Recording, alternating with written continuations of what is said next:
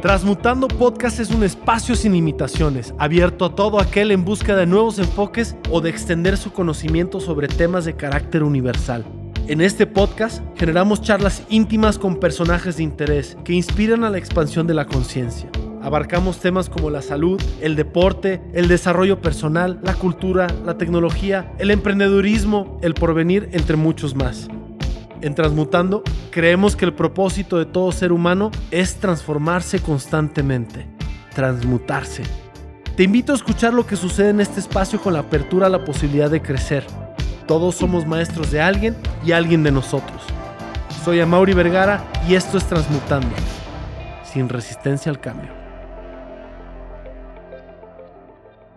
Hola, ¿cómo están? Saludos a todos mis amigos de Transmutando.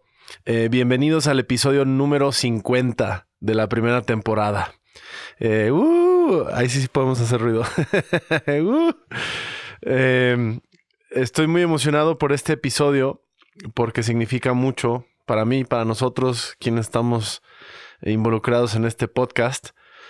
Y primero que nada, antes de arrancar, decirles que les tenemos un episodio especial eh, para cerrar esta primera temporada. Y, primero que nada decirles muchísimas gracias. Gracias, gracias, gracias por eh, estar conmigo en estos 50 episodios de este podcast. contarles que mm, grabamos el primer episodio en el 2020 en plena pandemia y estrenamos en, a principios del 2021. Entonces ha sido pues una aventura que ya va a cumplir dos años este, este podcast. Y sin duda alguna, eh, les quiero compartir que ha sido una experiencia pues muy trascendental para mí. una de las intenciones eh, con las que hicimos este, este, podcast fue porque mm, quería tener un espacio para tener conversaciones reales con cualquier persona prácticamente, pero he tenido unos invitados fascinantes. Eh, no sé ustedes, y creo que ya lo he dicho en algunos episodios, pero estarán de acuerdo conmigo otra vez. Eh, me parece cada vez es más difícil tener buenas conversaciones con las personas por este mundo en el que vivimos ahora, en donde todos estamos un poco vueltos locos, un poco distraídos con el teléfono. Seguramente en estas fechas decembrinas eh, les habrá pasado que hay, no falta el familiar que está totalmente desconectado de la dinámica familiar porque está en el teléfono, este, y, es una realidad que estamos viviendo y, y, cada vez me parece que es más difícil poder tener estas conversaciones profundas. El tiempo también es un factor fundamental porque pues ahora eh, vivimos esta vida acelerada y, es, muy complejo, incluso cuando te quedas de ver con amigos en algún lugar o en alguna casa, resulta difícil, ¿no? Poder profundizar hay veces que eh, le está pasando algo a una de las dos personas con las que estás conversando o, a ti, que de repente es difícil tocar ciertos temas, ¿no? Y, para mí había esta necesidad de poder eh, tener estas conversaciones con las personas que las he tenido.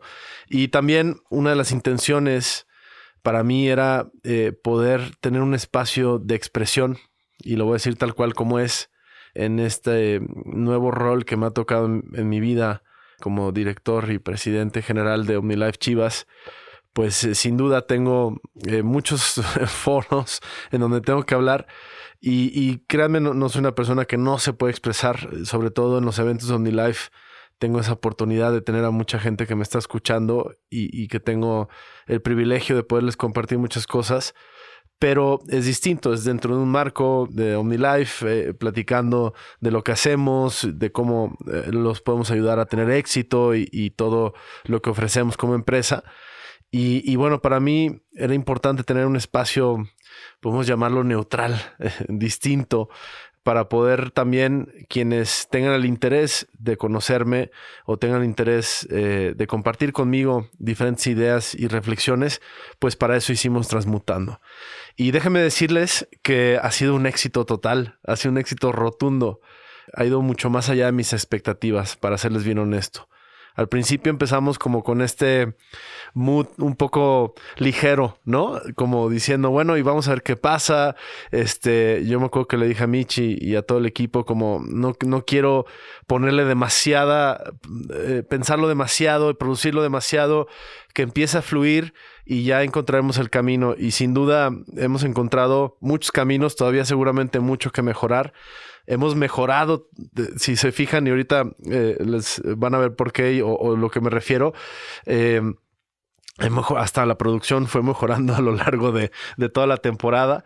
Este, la forma en la que he podido hacer estas pláticas, que, que para mí no son entrevistas, y, quiero aclararlo, no es un programa de entrevistas, es un programa de conversaciones. Y como todas las conversaciones, hay veces que que prenden de poca madre, ¿no? Que, llegan a lugares increíbles, que fluyen de una manera maravillosa y hay veces que quizás cuesta un poco más de trabajo. Definitivamente yo he aprendido muchísimo de cómo, cómo escuchar mejor. Se dice fácil nada más escuchar a otra persona, es, eh, muchos pensaremos a lo mejor que es solamente cállate y escucha a la otra persona, pero la realidad es que hay creo que muchos matices de cómo, de cómo escuchar a alguien y cómo cómo darle, darle más fluidez a una conversación, qué preguntas hacer eh, para estimular todavía más la conversación. Y, por eso yo les digo que no lo veo como, como un, formato de entrevista, lo veo como, como un formato de plática. Y así son los episodios de Transmutando, ¿no? Si se fijan también, y creo que es interesante analizar esto, muchos de los episodios tienen una larga duración. Y también es algo que, por supuesto, al principio, incluso recibiendo algunos retroalimentación o algunos comentarios de amigos y, gente que, escucha podcast o gente que hace podcast, de mantener pues eh, un tiempo más corto de los episodios. La verdad es que como era tan importante para mí generar estos espacios de conversación y, estas formas eh, más profundas de plática, pues me di el lujo, nos dimos el lujo de, llevar las conversaciones hasta donde tenía que llegar, ¿no? Y, eso implicó programas eh, de, incluso hasta de varias horas, ¿no? Eh, creo que si no me equivoco, el, episodio más largo es de aproximadamente tres horas de conversación, en donde sí les aseguro que la mayoría de la gente que se sentó en esta silla eh, ni siquiera se daba cuenta de la cantidad de tiempo que llevaba aquí adentro, ¿no? Y eso para mí también fue muy especial no quiere decir que, que, no esté de acuerdo con que los episodios quizá puedan ser un poco más cortos y es algo que tomaremos en cuenta para la siguiente temporada, pero definitivamente estoy muy satisfecho y no me arrepiento de las intenciones y, de toda la, la forma en la que quisimos hacer esto que podría ser un poquito distinto a lo que podrías escuchar en otros lados, ¿no? Digo, tampoco es el hilo negro, pero, pero sí es un podcast donde permitimos que se hiciera una conversión profunda. Y déjame decirles que también recibí comentarios increíbles de parte de ustedes. Y tocando ese tema, decirles que el, eh, el feedback y la retroalimentación de muchos de ustedes ha sido increíble. Yo estoy muy sorprendido y quiero decirlo muy honestamente, estoy muy sorprendido que hay algunos de ustedes que no se perdieron ni un episodio, este, que escucharon todos los episodios desde el, cero hasta este. y, de verdad quiero decirles muchísimas gracias. Gracias porque eso me motivó, eso me, entusiasmó. Y créanme que hubo quizá algún momento ahí pequeño en donde sí dudé si, si esto podía continuar o no, si este podcast valía la pena y, estaba dando los resultados que a lo mejor tenía que dar y, si estaba logrando ese propósito de compartir y crear un espacio de reflexión y, sin duda, por gente como ustedes que escucharon todos los episodios y, que me escribían diciéndome, escucho todos los episodios, ya, estoy esperando el que sigue, les agradezco muchísimo. Y, bueno, también hablarles un poquito de los últimos meses. Transmutando ha estado un poco más eh, letárgico, un poco más lento, por así decirlo. Y solo ha sido porque la verdad es que han sido unos meses de mucho trabajo de mucha construcción, de, muchos, muchas responsabilidades también. Y, simplemente a mí me costó un poco de trabajo estar en el ritmo de transmutando que logramos en, algún determinado momento.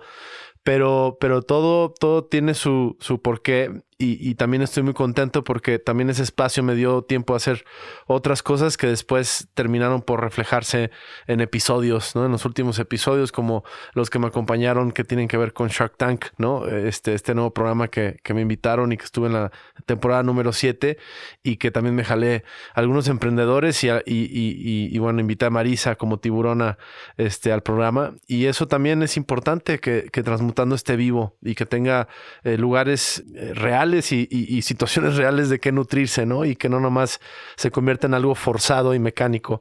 Entonces también no me arrepiento de eso, pero definitivamente eh, mi intención es que eh, eh, llegue un momento en donde podamos no perder ese ritmo porque sabemos que quien nos escucha a lo mejor puede apreciar ese, esos episodios continuos. Y bueno, quiero decirles que les preparamos algo muy lindo. Yo quiero hacer un pequeño recuento de, toda la temporada, de estos 50 episodios, que creo que les pueden servir a ustedes, quienes seguramente no han escuchado todos los episodios, para decir, oye, a ver, ¿y cuáles me recomiendas? ¿Y cuál debería escuchar? Eh, porque me pasó también durante todo este tiempo, eh, gente que me decía, oye, ¿y cuál me recomiendas específicamente? Entonces, seleccionamos nuestros episodios favoritos, podemos decirlo. No quiere decir que unos sean mejores que otros. La verdad es que cada uno ha sido muy especial. Y también aprovecho, voy a decir muchas gracias en este, en este episodio, pero también quiero aprovechar a, todos los invitados que tuvimos en este, en este, en este podcast. Son más de 50, obviamente, ¿no? Porque algunos venían en pareja. Y la verdad es que estoy muy agradecido con ustedes, a todos mis invitados, por darse el tiempo. Con algunos de repente fue difícil cuadrar eh, agenda, pero finalmente lo logramos y fue muy significativo tenerlos aquí, ver cómo se abrían conmigo, quizá llegar con una, pues no, quiero decir barrera, pero llegar con quizá un poco más de, eh, de duda de cómo iba a ser el formato o, o, qué, o cómo iba a ser yo, ¿no? Porque habrá una, quizá una visión externa y ya que nos sentamos en esta mesa y pudimos tener una conversación real, y la verdad es que no hay ningún episodio que les pueda decir que, que, no hubo una conexión interesante con cada invitado. Y eso se los agradezco muchísimo. Gracias por estar en Transmutando y de corazón espero que para ustedes también haya sido una experiencia significativa. Y bueno, voy a ir un poco en orden cronológico y les voy a mencionar qué episodios eh, eh, vamos a, recomendar, por así decirlo, o, tocar. Este, el número de episodio que lo pueden encontrar.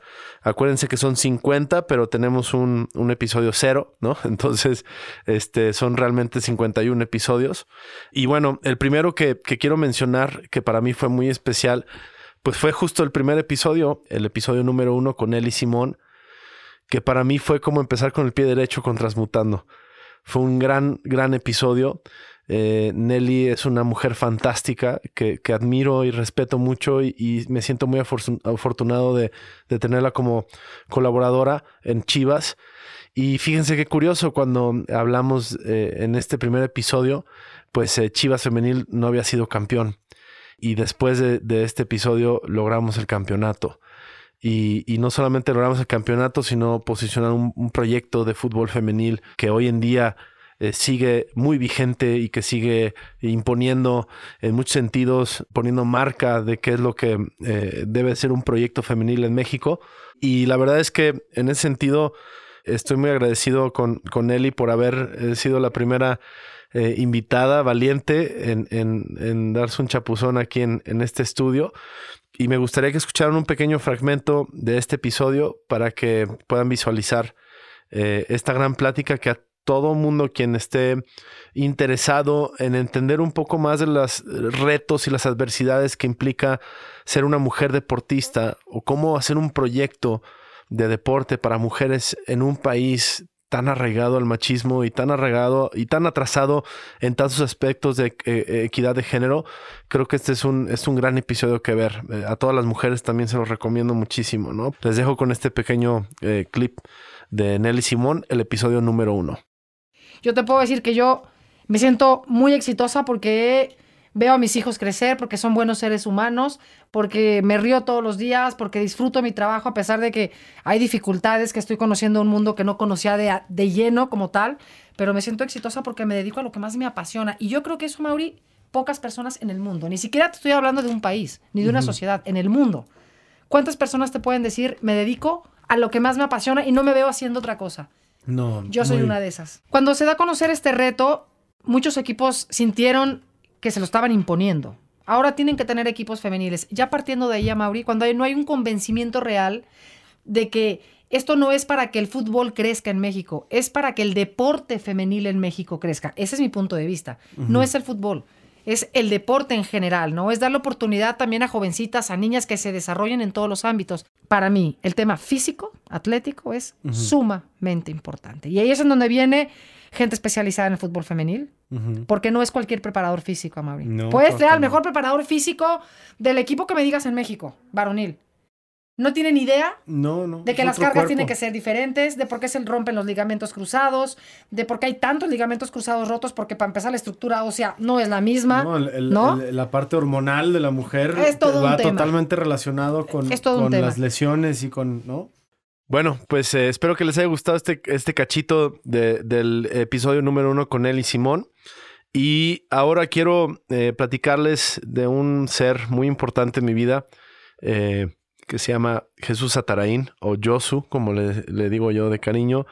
Eh, Josu, aparte de ser un gran compañero de aventura, un gran colaborador en, en OmniLife como director de manufactura, además es, es un ser muy querido y es eh, además eh, un tío, el cual me siento muy orgulloso. Y Josu tiene un conocimiento fantástico sobre la nutrición, no solamente por su experiencia, eh, en, él, tienen que saber que él comenzó pues todo el, proyecto de manufactura de OmniLife, todo el desarrollo de los productos, la fabricación, la investigación, los laboratorios, todos los procesos de calidad, toda la búsqueda de materias primas, de todos los vitamínicos. Y, y además es deportista, es, es, un entusiasta de la salud, un entusiasta de, del cuerpo, de, de, cómo funciona, de cómo optimizarlo, cómo tenerlo en su máximo potencial. Y para mí este segundo episodio, eh, coincide que es el segundo, el episodio número dos con Jesús Atarain, es un episodio muy especial porque tocamos uno de los temas, me encanta hablar sobre temas evolutivos. Eh, me considero alguien como un poco aficionado a, leer sobre la evolución en todos los sentidos, la evolución de la Tierra, de los animales, la evolución humana. Cada vez que estudio más la evolución, me, no me queda duda de, todo el conocimiento que, que, que, nos hace falta por entender. Y si tú estudias evolución, entiendes, y primero, en mi punto de vista, si tú concibes eh, el mundo como un mundo que ha evolucionado, porque eh, quizá por diferentes creencias podrías estar limitado a la posibilidad de que pues tenemos millones de años como seres eh, vivos y que tuvimos un proceso evolutivo para que estuviéramos el día de hoy y que hay prueba científica de ello, pues creo que adquirirás un conocimiento muy especial, sobre todo de cómo, por qué somos como somos, eh, de nuestra función en el mundo, o, o, también un poco, quizá, y es confrontador, eh, entender que no somos tan importantes como a veces mm, pensamos, ¿no? Que así como nosotros han pasado millones de especies y que también somos muy frágiles y que, y que eh, los, las pequeñas eh, mañas que podemos estar agarrando en términos de alimentación, en cuidados del planeta, en cómo estamos extinguiendo a las especies y el balance del mundo, el balance de cómo funciona el ecosistema, pues eh, creo, que, creo que te va a hacer una persona más consciente. Y con Jesús siempre tengo estas conversaciones. La verdad es que para mí este episodio es como si hubiéramos grabado una conversación entre él y yo, obviamente más en un formato de podcast, pero no, no es muy distinta a como él y yo platicamos. Siempre entramos eh, muy rápido, conectamos obviamente y, y, muy rápido entramos en conceptos muy profundos, ¿no? ¿No les pasa que, tienen a veces esa persona con la que no puedes tener conversaciones triviales? Eh, esa persona con la que simplemente no puedes hablar superficialmente, que tienes que tener estas conversaciones tan profundas y para mí esa persona es Yosu y, y eh, les quiero mostrar este pequeño clip de, del episodio número 2. Adelante. Es un tema que siempre hablamos tú y yo, ¿no? Este, y, y, que, y que si comprendiéramos cómo está la evolución y la alimentación y cómo hemos evolucionado gracias a la, a la alimentación, ¿no? Podríamos tener todavía un pensamiento mucho más, más amplio que el que tenemos en este momento. Le hemos dado en la madre en los últimos 50 años al proceso evolutivo que nos ha costado dos millones de años. Ya. Por la mugre alimentación que tenemos. Lo que tenemos que hacer es conciencia de todo esto y procurar este, las gentes que conocemos el rollo, pues eh, alimentarnos y a nuestro alrededor este, promocionar este tipo de alimentación para estar lo más sanos posible. Bueno, pues ese fue un pequeño clip de, de, eh, este episodio con Jesús Ataraín. Se los recomiendo muchísimo eh, a quienes estén interesados en temas de la alimentación y de la evolución humana. Y el siguiente episodio que quiero platicar también es un episodio con un familiar mío un tío muy querido, un ser muy querido también, alguien que admiro muchísimo y que además tiene un rol muy importante en mi vida eh, como un, eh, ejemplo, eh, como alguien que de verdad me inspira muchísimo para hacer el trabajo que hago en OmniLife y que mucha gente quiere y admira. Y él es Pepe Vergara, él es un gran, gran ser humano muy exitoso también, es, un, es una persona muy exitosa y, yo también, además de ser un pariente de mi padre, eh, me gusta pensarlo y, sé que es así, como el mejor amigo de mi papá, ¿no? Este, de verdad es alguien que, eh, que comenzó con mis padres, que siempre estuvo al pie del cañón, que siempre está y que es difícil poderles describir en, en tan poquito tiempo lo que significa para mí y tener este episodio con él para mí es muy importante y, quiero compartírselos porque creo que cualquier persona que esté buscando un, eh, una inyección de inspiración y de motivación, eh, creo que pueden escucharlo de alguien que es experto en, estar constantemente motivado y apasionado por lo que hace. Es de verdad admirable eh, mi tío Pepe. cómo, cómo, cómo, habla y, la forma en la que conecta con la gente y algo que, que menciona en este episodio que, me gusta mucho y, se me quedó muy grabado es su concepto del outsider, ¿no? Eh, outsider, perdón, disculpen mi inglés. Este, eh, y él mencionaba que eh, para él es más importante porque a pesar de todo este éxito que ha tenido y que mucha gente lo conoce y, lo, y lo procura, por así decirlo, pues para él es muy importante ser este desconocido que puede seguir explorando, que puede irse a la calle y platicar con cualquier persona, que puede eh, tomar una aventura, porque además es un, es un personaje eh, muy aventurero, eh, que se la pasa viajando y haciendo las expediciones eh, más interesantes que se puedan imaginar, desde bucear, este, eh, agarrar su coche, irse eh, por carretera a lugares muy remotos, este, etcétera, etcétera.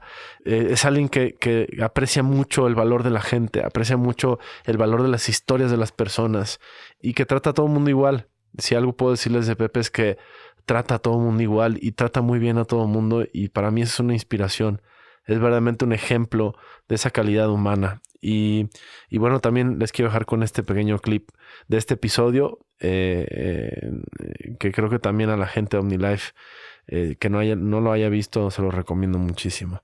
Entonces, bueno, como nos decía tu papá muy claramente, ¿no? Decía, quieres cosechar, siembra, güey. O sea, no puedes agarrar la cosecha del otro así nomás. O sea, siembra. Si te dedicas más a sembrar que a cosechar, la cosecha viene por automático. Así que, ¿y la, y la siembra qué es? Pues obviamente dar, ¿no?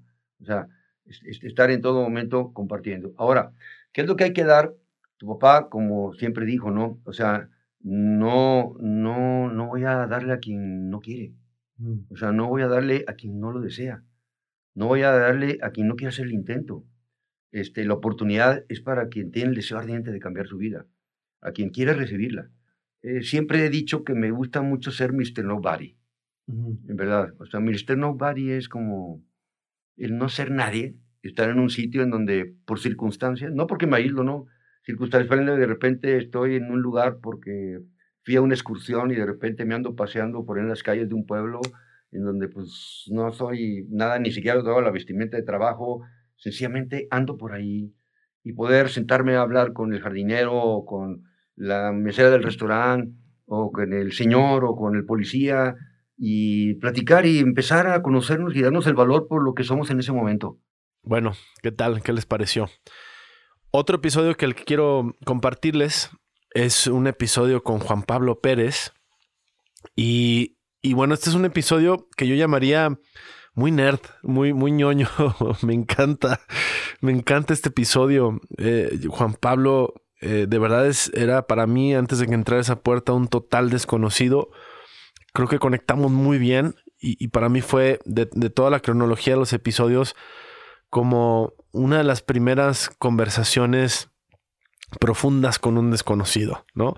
Eh, las demás personas de alguna otra forma pues eran gente cercana, amigos, parientes, y esta era la primera vez, eh, de alguna forma, que, que, sentí que había tenido una gran conexión con alguien y habíamos tenido una conversación bastante intelectual, ¿no? Eh, es admirable el conocimiento de Juan Pablo. Eh, creo que caímos en los temas adecuados sobre el aprendizaje, sobre neurociencia, sobre cómo funcionamos. Y, me gustaría que le dieran una oportunidad a este, este episodio porque vale muchísimo la pena. Eh, y les quiero poner este fragmento y ahorita les platico un poquito más. Cuando tratamos el problema vocacional de los jóvenes, no sé qué hacer con mi vida, para qué soy bueno, qué es lo mío. La verdad es que tu vocación tiene mucho que ver con tu canal de expresión. Mm. ¿Cuál es el canal de expresión en el que te desenvuelves mejor, en el que te diviertes más, en el que te sientes más cómodo, en el que eres más creativo? En el que más te apasiona, ¿no? El que más te apasiona. Ahora la pregunta que cada persona se tiene que hacer es, ¿Y tu asombro en dónde está? El mundo tiene tantas cosas. ¿Cuál es la que tú quieres explorar y descubrir? Explorar y descubrir, porque eh, ahí es donde tu atención se va a poner. Yo siento que tiene mucho que ver con explorar, descubrir y no dejar de asombrarte. La capacidad de asombro, ¿no? Sí. ¿Quién puede asombrarse observando a una mosca? No sé, Juan Pablo, quién puede asombrarse viendo una mosca. Este, pero bueno, ahorita me acordé de un gran, gran episodio de Breaking Bad, ¿no? Que se trata nada más de una mosca. Este, pero no puedo estar más de acuerdo con él. Y también, si no me equivoco, eh, Guillermo el Toro, ahora que anda tan exitoso con, con su película de Pinocchio, eh, Guillermo también lo tengo muy grabado como una persona que me inspira mucho para decir, eh, siempre hay que mantenerse curioso. Aquel que mantiene esa curiosidad desde niño es alguien que siempre va a estar asombrado con el mundo y alguien que siempre va a tener algo que, que perseguir, que buscar, que apasionarse. Yo creo que la gente que a lo mejor pierde esperanza en la vida, a lo mejor eh, está en búsqueda de un propósito, es porque porque no está viendo lo maravilloso que es la vida y, lo, eh, la capacidad de asombro que uno debe de alimentar para seguirse maravillando con, cosas nuevas. Y esto lo mencionamos en este episodio. Y, bueno, también me acuerdo eh, de este episodio, algo que, que me hackeó el cerebro eh, platicando con Juan Pablo, pues fue justo esto, ¿no? De cómo la expresión, como el tomar, por ejemplo, clases de arte o, tener un, desarrollo artístico de expresión, pues está totalmente intrínseco con, con, la forma en la que nuestro cerebro funciona y la forma en la que nos relacionamos con las demás personas y el mundo. Entonces me pareció una, una, forma bien interesante de entender la importancia de, de, de las artes o, de, de, diferentes formas de expresión en, en, las etapas tempranas del, del, humano y cómo eso se ve reflejado en el futuro de un, un, ser humano como adulto, ¿no? Eso me pareció fantástico. Y bueno, eh, para seguir, porque tengo varias otras recomendaciones que quiero hacerles, voy a ir con otro episodio bien especial. Este es el episodio número 12 el, pasado era el 10.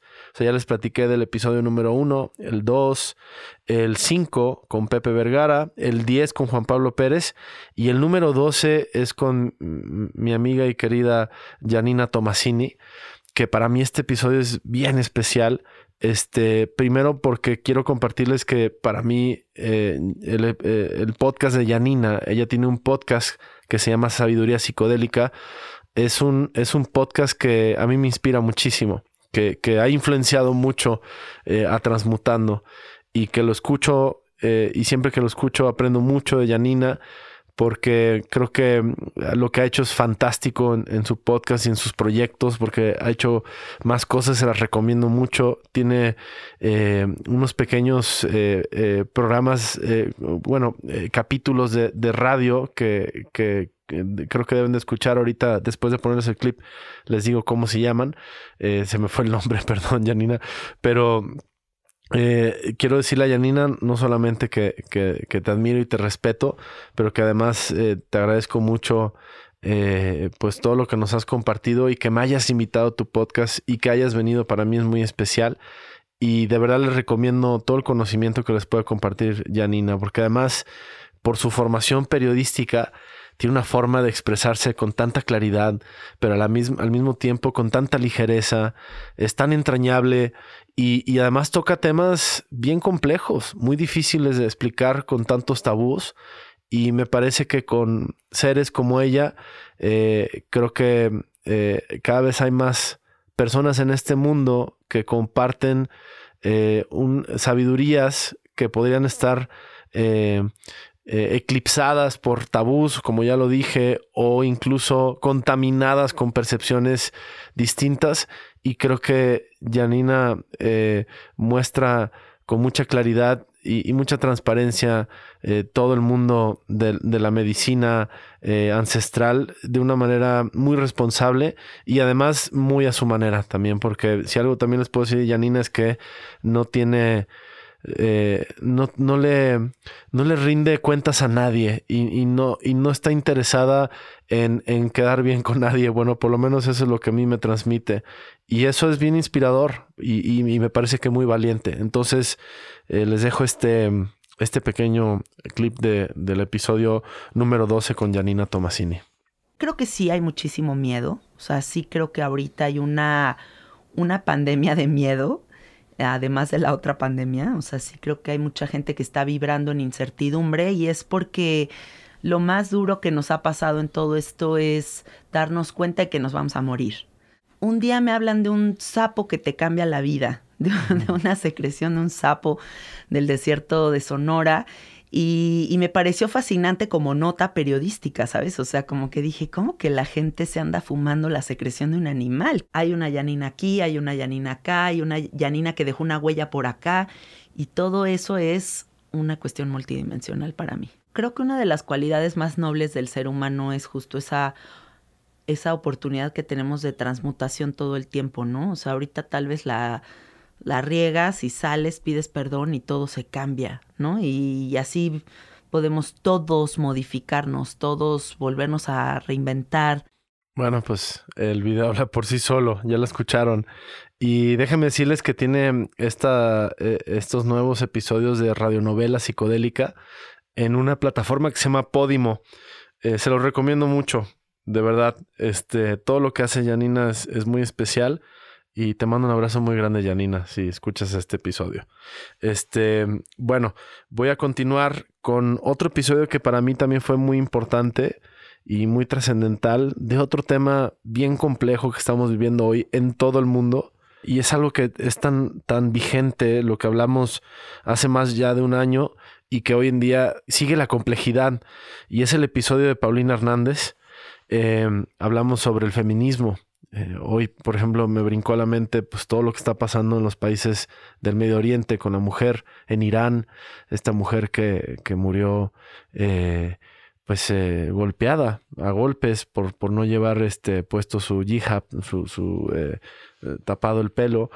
Y este, y bueno, lo que anunciaron hace unos días, también leí en las noticias que ya el, régimen talibán ya le quitó la educación a las mujeres de Afganistán.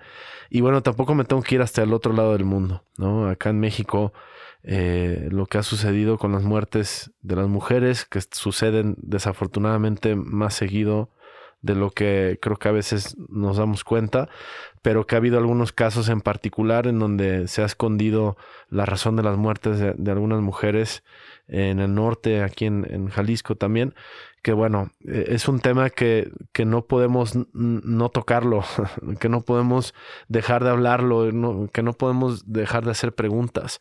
Y, y para mí fue un episodio muy vulnerable porque hice preguntas tontas. La verdad no me da pena decirlo hice preguntas tontas sobre qué es el feminismo, y, si uno puede ser feminista como hombre o no. Y bueno, a lo mejor no son tan tontas, pero, pero son cosas que no todo el mundo se atreve a decir y que creo que, creo que debemos de hacer para entender, para eh, empatizar. Em, si algo también podemos, eh, algo que me ha frustrado mucho escuchar es que, es que por qué las feministas están tan enojadas. y bueno, la respuesta es muy sencilla pues vean todo lo que eh, le ha pasado al género de la mujer en los últimos miles de años, cómo eh, han sido eh, oprimidas en, muchos aspectos de las civilizaciones modernas y cómo seguimos también generando espacios donde no son iguales las oportunidades para ellas y cómo se han tenido que abrir camino y, y, y además, bueno, y todo lo que ya mencionamos que es muy delicado, pues el tema de las muertes de las mujeres, de la violencia de género, por lo tanto, eh, creo que hay que, más que eh, criticar, hay que entender, hay que generar empatía. Y para mí fue muy leccionador el episodio de Paulina, la verdad. Es que aprendí mucho con ella. Eh, supe cómo hablar más informadamente de, los temas de, equidad de género. Y te agradezco mucho, Paulina, por venir, por venir a darnos pues un poquito de, mucho de tu conocimiento en la lucha de, la equidad de género. Así es que no solamente en la lucha de equidad de género, en la lucha de los derechos de las mujeres, mejor dicho. Así es que les dejo este cachito del episodio número 20 con Paulina Hernández. Adelante. El ser feminista o determinarse, autodeterminarse como feminista en pleno 2021 sigue siendo un tema de alto riesgo, ¿no? De un deporte de alto riesgo porque todavía tiene mucho estigma detrás. El feminismo realmente te permite ver un mundo desde otra óptica, no nada más enfocado a las mujeres y te permite verlo desde una perspectiva pues de derechos humanos, ¿no? De personas adultas, de personas con discapacidad, o sea, es ver el mundo totalmente distinto. Entonces sí creo que es un tema que se tiene que abrir y que tenemos que buscar la forma de que se ejerza la paternidad y la maternidad de manera igualitaria, porque al final del día, pues también este es yo creo de las fórmulas más eficientes que podríamos tener para disminuir las brechas de desigualdad. Al final te das cuenta que en todos los espacios y en todos los ámbitos, pues sí hay un machismo muy, este, muy adentro, muy arraigado y muy difícil de deconstruir. Bueno, es difícil, pero estamos en la lucha y, o, están o apoyamos quienes están en la lucha, más bien dicho. Y bueno, gracias Pau, porque fue un gran episodio para mí, muy importante. Em, otro episodio que quiero recomendarles es el episodio con Samuel Kishi y especialmente a los cinéfilos. Eh, este es uno, tuvimos varios episodios en Transmutando sobre, sobre cine y ustedes saben que mm, no solamente es mi pasión, sino también mi carrera, mi licenciatura, aunque no lo crean. Y bueno, pues también para mí Transmutando fue... Eh, eh, este espacio de poder tener estas conversaciones de algo que me apasiona, que es el cine. Y he tenido a invitados increíbles como Iván, a Rubén, a eh, Estrella y Samuel. Samuel Kishi es un gran, gran director, un gran amigo. Lo considero un gran amigo. Este. Eh, un, amigo del cine. Este. Y, y sobre todo eh, mm, yo, yo pienso que póngale mucha atención a Samuel porque tiene un, futuro muy prometedor en el cine mexicano. Este, para los que no lo conocen, él hizo una película que, que fue una gran ópera prima que se llama Maripepa. Este eh, estuvo muy sonada aquí en Guadalajara, sobre todo porque pues, e, él es un director de aquí de Guadalajara y le fue muy, muy, muy bien con esa primera película que hizo de una manera muy indie. Eh, este, para los que conozcan esa expresión en el cine, hacer una película indie es hacerlo con bajo presupuesto, con, con tus propios eh, recursos, con y, lo hizo muy bien. Y después de, este proyecto, o, bueno, por lo menos de la película que platicamos, no estoy tan seguro, sí, me parece que fue la, que siguió después de Maripepa, hizo Los Lobos, una película que yo tuve la fortuna de leer el guion desde antes de que se realizara. Samuel me, compartió el guion y verla hecha, eh, para mí, la verdad es que me, me conmovió me, me, llegó la película. Es una película muy linda. La historia de una madre migrante en Estados Unidos y sus dos hijos pequeños y las adversidades, muchas las adversidades que, que un migrante, eh, sobre todo mexicano mexicana y mamá soltera, este, con hijos, este, eh, atraviesan cuando llegan a un país tan, eh, que puede llegar a ser tan frío, tan hostil, tan, em, pues tan separador, tan, tan, eh, tan duro con, con, las expectativas de vida y, tan difícil de, salir adelante. Y, me parece que es una película fantástica. Y si la pueden buscar en, la plata, en cualquier plataforma, de seguro debe estar por ahí en Apple TV o en, este, en alguna plataforma de, películas mexicanas. Se la recomiendo muchísimo. Y además es el episodio más largo. es el episodio más largo de Transmutando. Eh, si tienen esa oportunidad de escucharlo completo, creo que vale mucho la pena. Y además creo que es un episodio que tiene que ir junto de la mano con la película. Es más, yo recomendaría que primero vieran la película y luego se echaran el, episodio, el episodio número 28, para que pudieran complementar y es como si tuvieran una conversación eh, con el director, ¿no? Y creo que también tocamos aspectos como muy, muy básicos de, cómo hacer cine para aquellos que que quieran saber más de cómo un director eh, visualiza su película, cómo la ejecuta, eh, los diferentes aspectos. Por eso es importante que vean primero la película porque toco sin hacer spoilers. Eh, la verdad es que traté de mantener el, episodio sin hacer spoilers, pero menciono hoy esta escena y, y, esto me encantó, entonces creo que cuando la vean y escuchen el episodio les va a estimular mucho más. Así es que les dejo este cachito con Samuel Kishi. Me he dado cuenta con el paso de los años de la importancia de la construcción de narrativas.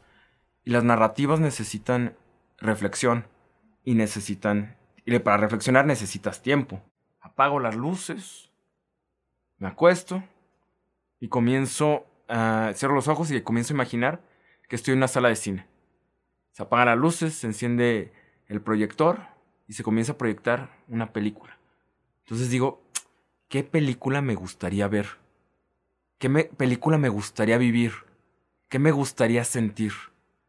A veces salgo con, con emociones nada más, otras veces veo imágenes. Las películas perduran, quedan vivas. Uno se va a morir y las películas van, van, van a quedar vivas, pues. Y es algo bien bonito del cine, que el, cine es como... Una, cápsula del tiempo, ¿no? Exacto. El que tú seas eh, una persona sensible y que seas cinéfila, eso te vuelve mejor director en todos los demás aspectos de tu vida, pues. Me da mucha risa eso que dijo al final. Es, es, un comentario muy, muy clavado de, de, un cineasta. Eh, la verdad es que disfruté muchísimo esta conversación. Este, bueno, el próximo episodio también es algo que me emociona mucho. Eh, es un episodio con una persona que conocí por circunstancias en un viaje eh, y que conectamos sobre los temas ambientales. Y este es el episodio número 29 con Gerardo Pandal. Gerardo, no sé si lo mencioné en, el podcast o la verdad es que no recuerdo y perdónenme, pero sí recuerdo las cosas que más me, cautivaron del, episodio. Él trabajó para Al Gore. Eh, bueno, fue una de las, de, los, de las personas, si no me equivoco, que eh, ayudó como a compartir este proyecto de mm, una visión más sustentable del cambio climático que eh, Al Gore promocionó durante su campaña. y si recuerdan muy bien, él sacó una, un documental eh, ay, se me escapó el nombre del documental. Ah, ya me acordé. Es An Inconvenient Truth, una verdad, una verdad inconveniente. Y, y fue un, un, documental muy, muy trascendental en el mundo. Eh, incluso les diría que eh, antes, bueno, y él me lo contó Gerardo y, no había hecho reflexión de eso, pero antes de este documental, el concepto de, calentamiento global era, era un concepto muy científico y algo que no se tocaba. Y hoy en día eh, pues es algo que, que sale todos los días en los noticieros, ¿no? Y lo entendemos muy bien. Ahora Estados Unidos se está congelando, literal, se está congelando, van muchos muertos, hay una tormenta ártica y a mí me sorprende mucho que todavía la gente dice, ay, ¿por qué está pasando eso? Pues, es, o sea, es el otro efecto del calentamiento global. O sea, no porque hablemos de calentamiento global significa que solamente va a ser calor. O sea, lo que estamos provocando en el mundo son, son los extremos climáticos. Y bueno, hay toda una explicación de, eso que no voy a entrar, pero para mí este es un episodio muy especial. Eh, Gerardo está involucrado en, una compañía de, eh, donde instalan y, generan todo un proyecto eh, redondo eh, en comunidades en México de energía eólica, que es eh, la energía propulsada por, por el viento. Y, la verdad es que es muy trascendental la plática y además hay, hay unos conceptos bien profundos de conciencia en, en, la plática. Y te mando un abrazo muy grande, Gerardo, porque no, no he platicado contigo desde el episodio.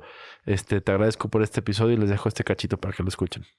Sabemos que las propuestas en, lo que yo hago en energía renovable, ya con certeza absoluta sabemos que no dañan el medio ambiente, que es más económica, que genera empleo, que distribuye un sistema, que lo hace resiliente, que emula la naturaleza, que... ¿No? Ya sabemos. ¿Por qué no cambiamos? Los científicos son para mí los héroes y van a ser los héroes del futuro, porque son los que levantaron la mano y dijeron, oigan, por favor, detengan esta masacre, nos estamos haciendo daño a nosotros mismos. Todo lo que le ponemos al ambiente, al ecosistema, regresa a nosotros porque no estamos en el ecosistema. Somos el ecosistema. Somos el ecosistema. El problema no es que seamos 8 mil o 9 mil o 10 mil millones. ¿eh?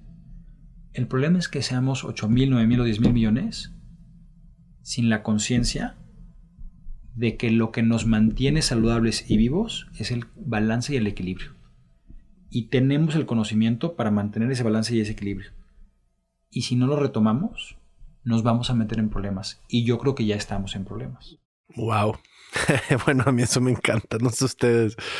Pero qué bonito episodio con Gerardo. El número 29, se lo recomiendo muchísimo. Y bueno, voy a ir a quizá, y, y de verdad que no es, no lo digo por comparar, pero uno de los episodios más especiales de esta temporada. Y para mí fue muy, muy significativo este episodio. Sé que para mucha gente que lo ha escuchado también ha sido trascendental. Para mí más que un episodio es una clase. Así lo tengo que decir, es como un masterclass. este... Y, y, de verdad es que además es muy especial porque la persona invitada de este episodio no suele eh, compartir mucho por redes sociales o por contenidos digitales es una persona más de, persona en persona, da pláticas, por supuesto, bueno, da, da, cursos de lo que ella hace. Y para mí, que Ana Meyer haya estado en este estudio, le dio todo el significado y, y para mí fue como decir, ya cumplimos, ya palomeamos definitivamente una de las misiones de Transmutando, que es generar conciencia. Y este, este episodio es magistral. De verdad, de verdad, de verdad si tienen todavía dudas de, ver un episodio completo de Transmutando o están viendo este episodio como primer episodio, brínquense inmediatamente al episodio número 33 con Ana Meyer, porque es un episodio maravilloso. Y de nuevo quiero decirte, Ana, muchísimas gracias por, por, estar aquí en Transmutando, abrirte, eh, atreverte a dar eh, tu conocimiento y tu sabiduría, que es, es increíble, y la forma, no solamente lo, lo que sabes, sino además cómo, cómo lo dices, es, es de verdad, mm, te deja boquiabierto. yo, yo preferí casi no hablar en el episodio porque creo que cuando tienes a alguien con tanto conocimiento, tanta sabiduría, hay que escuchar más que hablar y, y, para mí este es uno de mis episodios definitivamente favoritos de, de la temporada uno de Transmutando. Adelante. Todos los días es qué intención le voy a dar a mi día. ¿Qué tipo de pensamientos voy a dejar entrar a mi mente? ¿Qué tipo de creencias voy a sustentar ahora? ¿Me suman o son basura? La semiología te dice, nosotros no vivimos un mundo de hechos, sino un universo de significados. La realidad que te aflige no es la que está sucediendo, sino la que tú procesas en tu mente. Ese proceso de significación es lo que te hace sufrir. El dolor va a durar mientras no comprendes lo que necesitas comprender y el sufrimiento va a durar mientras que no lo aceptes. No esperes a que el mundo cambie, no esperes a que la, situación sanitaria se resuelva. Tú métete un clavado, explórate adentro, resuélvete tú. Y entonces no te va a afligir nada de lo que pasa afuera. Y decir, ya es momento de que yo sepa a qué vine, a qué vine, qué es lo que yo puedo aportar para, para que este planeta eventualmente pueda encontrar una ruta de, de mayor armonía. Ay, híjoles. Mira, nada más de escuchar este cachito. El sufrimiento solamente va a perdurar hasta que no comprendas lo que tienes que comprender. Eh, wow. O sea, la verdad es que, digo, este es nada más incluso un cachito. O sea, no, no, les puedo explicar lo, maravilloso que es este episodio. Eh, eh, quizás si les puedo dar, por favor, una recomendación de este episodio en particular es que lo tienen que escuchar todo de corrido. O sea, traten de no, de no cortarlo como algunos otros que no pasa nada. Después al coche, escuchas, haces ejercicio, escuchas. Este en particular, si pueden escoger ahí un, un ratito de, de más de una hora para ponerlo y escucharlo con atención, se los agradecería muchísimo y, se les aseguro, pero se los garantizo que, no les voy a fallar con, la recomendación que les estoy haciendo. Este, gracias Ana, de nuevo. Eres, eres increíble y, gracias por estar aquí en Transmutando. Eh, bueno, cambiando un poquito quizá de mood y voy cronológicamente, el siguiente episodio, que es el número 34, es un episodio con Gis y Trino. Eh, para los que no los conozcan, Gis y Trino son, eh, sin duda alguno, y no lo digo yo, lo dice mucha gente, por supuesto, y están muy reconocidos por eso, eh, los moneros más, pues más exitosos, los moneros más talentosos y, más representativos de, de, Guadalajara y, de México, diría yo, y, un, y de los más importantes de Latinoamérica y del mundo. O sea, así, así de cañón están Gis y Trino. Para mí, los dos en diferentes momentos eh, eh, fueron muy significativos en mi vida. Eh, no sé si se los dije bien en, en, en, el episodio, pero por ejemplo, Trino hacía sus moneros, sus caricaturas para los que no sepan qué es Moneros, son estas eh, caricaturas que, por ejemplo, puedes encontrar en un periódico. Y yo me acuerdo eh, de chico, este, agarrar la sección donde sabía que estaban los, eh, las caricaturas de, Trino y solamente agarrar los periódicos para ver las caricaturas, las tiras. Las que más me gustaban era cuando hacía caricaturas cómicas sobre mi jefe, ¿no? Omni George le ponía con su botellita de producto y bueno, eso me encantaba, ¿no? Ver, ver un monero tan talentoso como Trino este, burlarse de mi jefe era algo increíble. Y además era una burla muy inteligente, eh, cero destructiva, este, en un espíritu pues muy positivo, quizá podemos decirlo, o sea, muy constructivo, este, que, genera picardía y genera polémica, pero, pero no, no destruye. Entonces, a mí me parece que esa es la mejor comedia, la comedia intelectual, la comedia verdadera. Y His, en otra etapa de mi vida, eh, un poco más adolescente, sobre todo en Facebook, eh, eh, que ponían estos posts donde estaban los, los todos los días te metías a Facebook y en tu muro, tu actualización de muro, venían, me, salían porque lo seguía, una sola imagen de caricatura de His y me volaba la tapa de los sesos, las, las, las, los dibujos de Gis. Me encantaba su humor ácido, su humor, este, como una especie de humor negro, pero muy fino. Este, esta descripción del matrimonio, este, eh, tan elocuente, pero tan eh, cotidiana al mismo tiempo. Estos monos, podemos llamarlos abstractos y psicodélicos al mismo tiempo de, verdad es que nunca pensé que yo pudiera haber conocido a Giz de la forma que ahora lo conozco, que ahora se han convertido en él y, su esposa en, personas cercanas a nosotros y, que, híjoles, me, encantan y, bueno, también quiero que vean un cachito porque además es un episodio que se lo recomiendo porque se van a reír mucho. Eh, sobre todo la gente de Guadalajara van a entender muchos chistes locales sobre cómo cómo somos los tapatíos. Así es que adelante. El humor es un caso especialmente curioso porque porque parte de su misión es molestar. O sea, o sea tiene muchas, este, tiene muchas aristas el humor, muchas muy interesantes.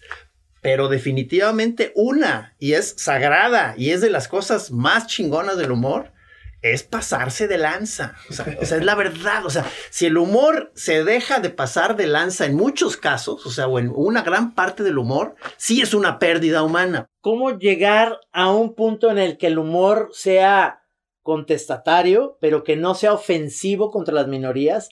¿Cómo, cómo poder eh, llegar a un punto en el que el humor sea algo que te haga reír de entrada, pero que no sea ofensivo contra alguien? Yo, y, ya para terminar, quiero decir, es más chido el humor cuando te ríes de ti mismo que cuando te ríes de alguien. Mm. Porque entonces en ese momento estás haciendo un bullying. Otro episodio muy significativo para mí. Salud. Mm. Es con Ramón Morales.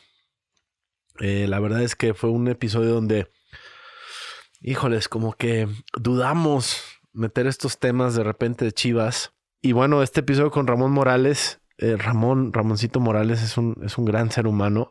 También muchas gracias por atreverte, Ramón. Y algo que nos une fue, es la nostalgia, ¿no? De esos tiempos con mi padre. Eh, Ramón no solamente fue jugador, ha sido formador, es, una, persona de bien, de familia, alguien que quiere mucho al club. Y para mí era muy importante que quienes son aficionados de Chivas escucharan una conversación quizá del presidente con un, eh, no me gusta decirles exjugadores, porque para mí no son exjugadores, son jugadores retirados, ¿no? Debemos de cambiar ahí el concepto. Uno no deja de ser nada más porque, porque deja de practicar lo, lo que hace. Finalmente siguen estando en el fútbol, son, son gente de fútbol, este, y, no son nada ex. Son, son son este, está retirado de jugar, pero, pero siguen apasionados por el fútbol. Así es que les dejo este cachito. También les recomiendo este episodio, sobre todo a los futboleros y obviamente especialmente a los, a los aficionados a Chivas. Traté siempre de no perder. Uno de los problemas que les sucede a, a muchos futbolistas es que se consideran futbolistas y no personas. Pero cuando logras algo, como el caso del campeonato con Chivas, es, es es algo que nadie te lo va a quitar. es, como tuyo. El trofeo es simbólico. Lo que te queda del campeonato te queda en el corazón, al final de cuentas. ¿no? Es algo muy padre. Y lo vas a lograr. Puedes ser el mejor entrenador, el mejor con táctica, el mejor con técnica, no sé. Pero cuando tú le dices a un jugador, ve y tírate de cabeza, y él va y se tira de cabeza, todo ese jugador lo tienes convencido. Él cree en ti. Por eso fue y se tiró de cabeza. Cree en ti. Entonces, respóndele.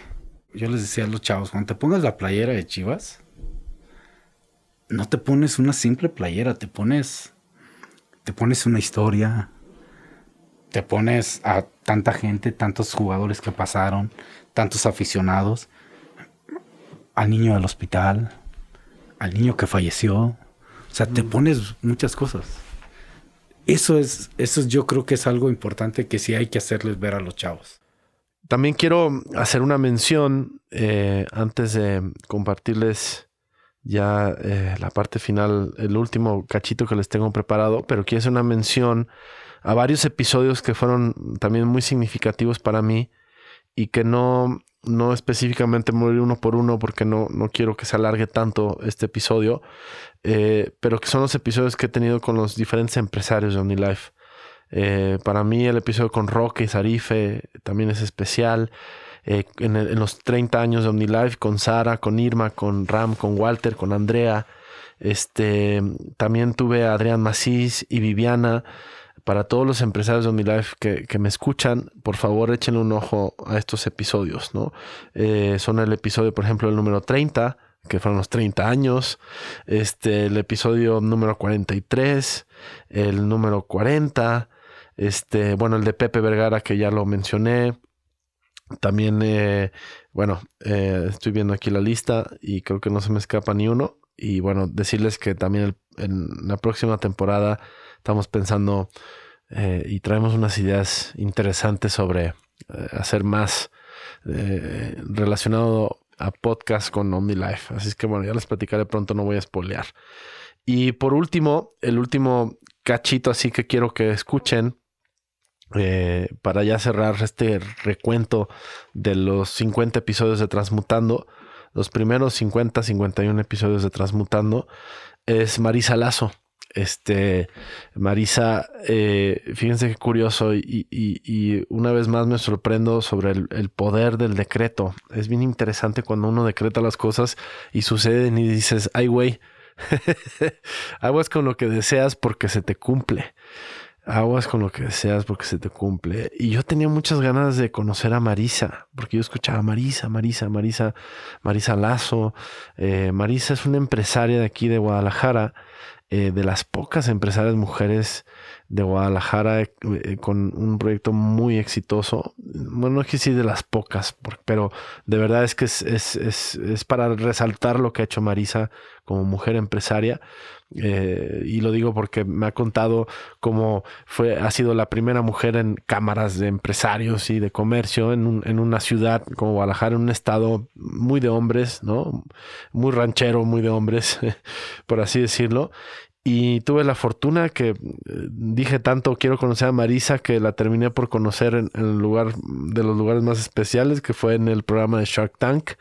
Hemos hecho una amistad muy linda este, a partir de, de, haber convivido y, y otras eh, cosas que se han derivado de, de, esta amistad tan linda y a la cual estoy muy agradecido, Marisa, y que hayas venido también a mi podcast, eh, lo, lo hizo muy especial. A mucha gente le gustó tu podcast, Marisa, y, y, quiero también resaltárselos, así como eh, les recomendé el de Nelly, el de Paulina, creo que también para toda mujer que, que quiere escuchar en la voz de alguien que se, ah, que se abrió camino eh, eh, en el mundo empresarial y que además tiene una empresa no solamente exitosa, porque no se trata de hablar de empresas exitosas como si generaran mucho dinero, se trata de hablar de empresas exitosas que además tienen una filosofía, que tienen valores, que tienen un propósito, que no nada más es la generación y la acumulación de lo material, que, que tienen un proyecto lindísimo, una fábrica, que apoyan a las mujeres,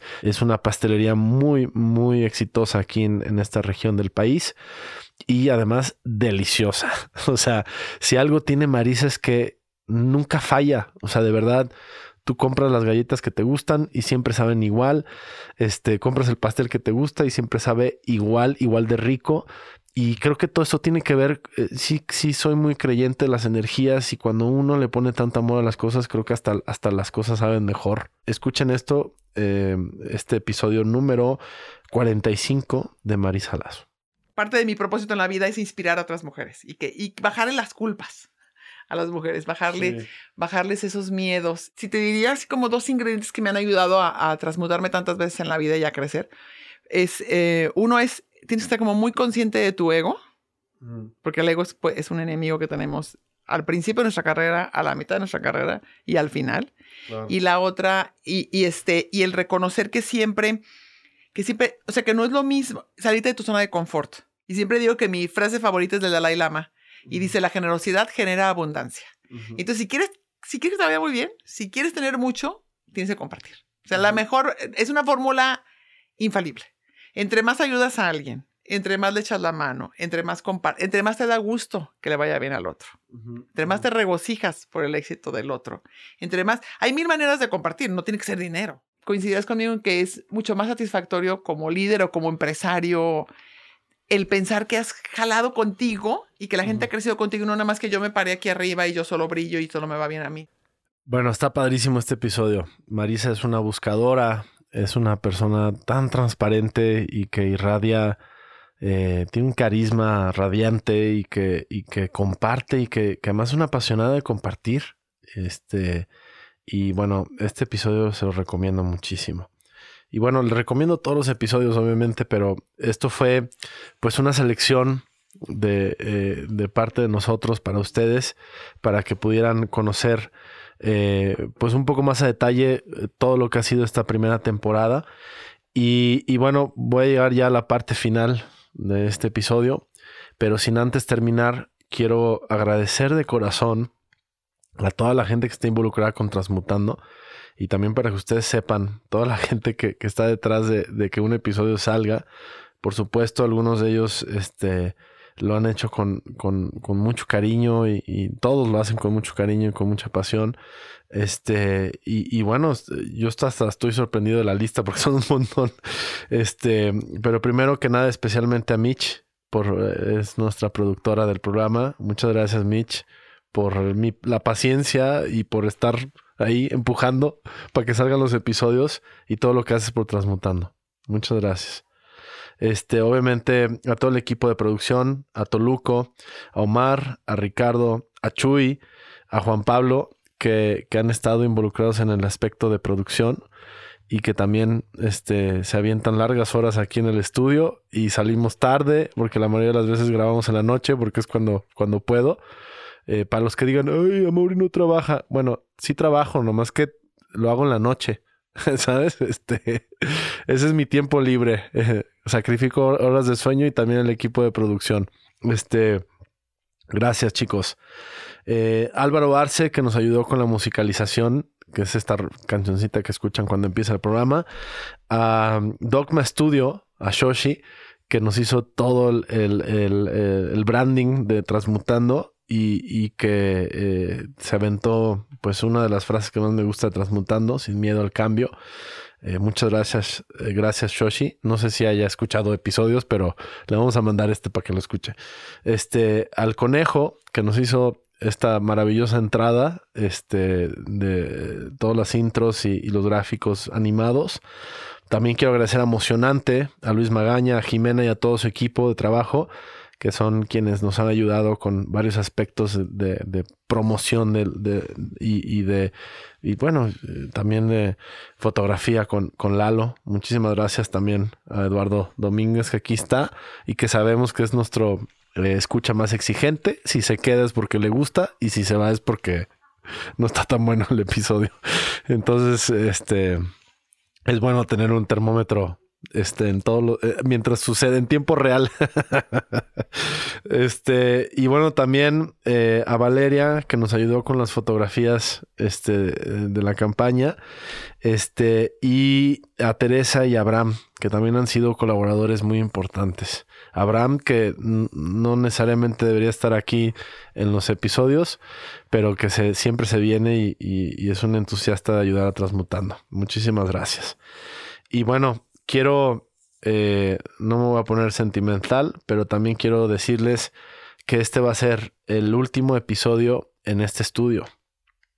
Este estudio eh, que se llama Rampa 4, que me han escuchado mencionarlo varias veces, es un estudio que está aquí en Guadalajara.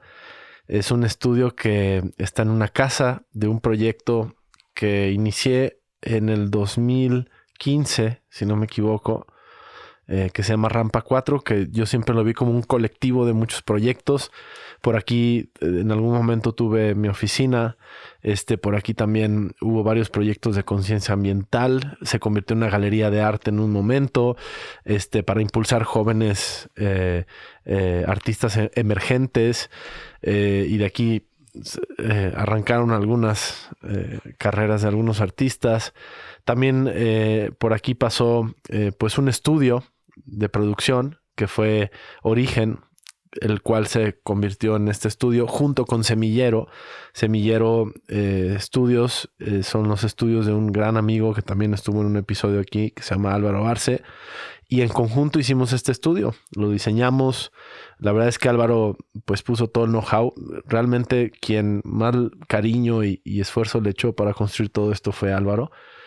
Y, te lo agradezco mucho Álvaro porque estuvo aquí basado sus estudios. Él es un productor y, diseñador sonoro y tiene ahora unos grandes estudios y, si no me equivoco para él fue muy importante este espacio y luego obviamente creció y necesitaba otras cosas y se dejó de utilizar este estudio para semillero y, fue cuando de alguna forma pues empezó transmutando. Entonces también agradecerle a Álvaro.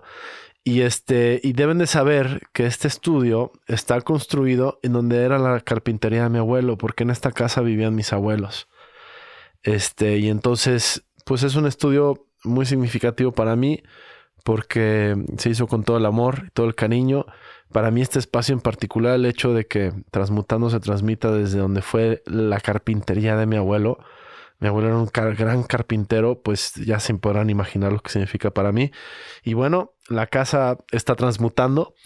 Eh, es momento de que Rampa 4, como proyecto colectivo, y, los estudios de Transmutando eh, nos vayamos a otro lugar. Este, con mucha tristeza, pero también muy agradecido con la vida, porque este fue un gran proyecto para mí. Y este, y es momento de despedirse, porque también hay que aprender a desprenderse. Y este, y, y hay que, hay que dejar atrás. Y, y no crean que se me olvida, porque también los voy a agradecer y que también están, estaban aquí de casa, son los chicos de Tectopia. Tectopia es un proyecto, es un emprendimiento eh, que empezamos eh, hace unos años con puras ideas bien locas, como hacer un cerebro para toda la información de, de Chivas. Y quiero agradecer a Paulo Garibay, por, por todo el trabajo. Mira, aquí estás todavía, Pablo, y a todo su equipo de trabajo, a Santiago, a Ojara, a Marvel, este, a todos los chicos que de repente entraban, nos ayudan, nos ayudan a diseñar cosas, este, y bueno, con los que todavía no tengo tanto relación porque ya llegaron después, pero especialmente a ellos porque también sé que les está costando trabajo dejar este espacio tan bonito de trabajo porque es maravilloso Rampa 4, es muy verde y la casa está bien chida, la dejamos muy chida. Este, pero también nos hayan ayudado muchísimo transmutando. Muchas gracias, Pablo. ¿eh? Este, y bueno, pues nos despedimos de la mejor forma de este estudio, con un gran episodio, eh, con una gran primera temporada. Quiero también decirles que eh, va a haber una pausa de episodios de Transmutando, porque nos vamos a reinventar, nos vamos a transmutar.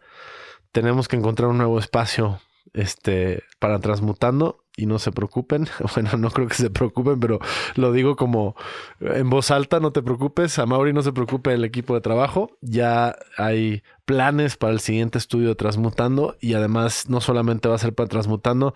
Mi idea es que que varios programas puedan venir a grabar, eh, porque hay una demanda últimamente de podcast, obviamente, y vamos a hacer un estudio increíble. Vamos a tratar de aprovechar todo lo que hay aquí, o sea, esto no se va a la basura, por lo contrario, vamos a tratar de rescatar todo lo que hay aquí porque este es un gran, gran estudio.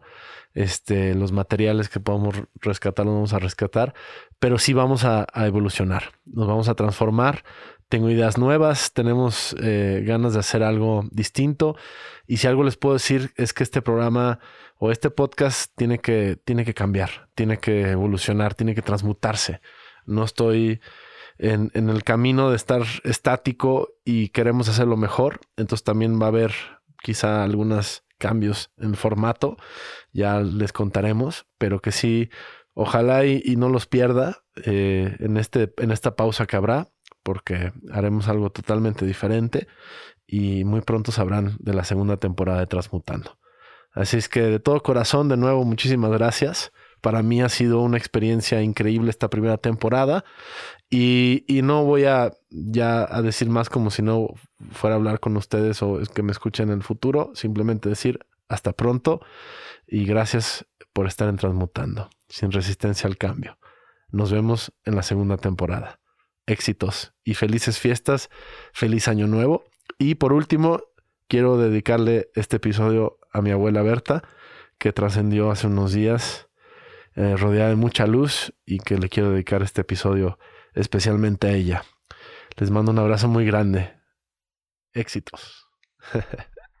Yay.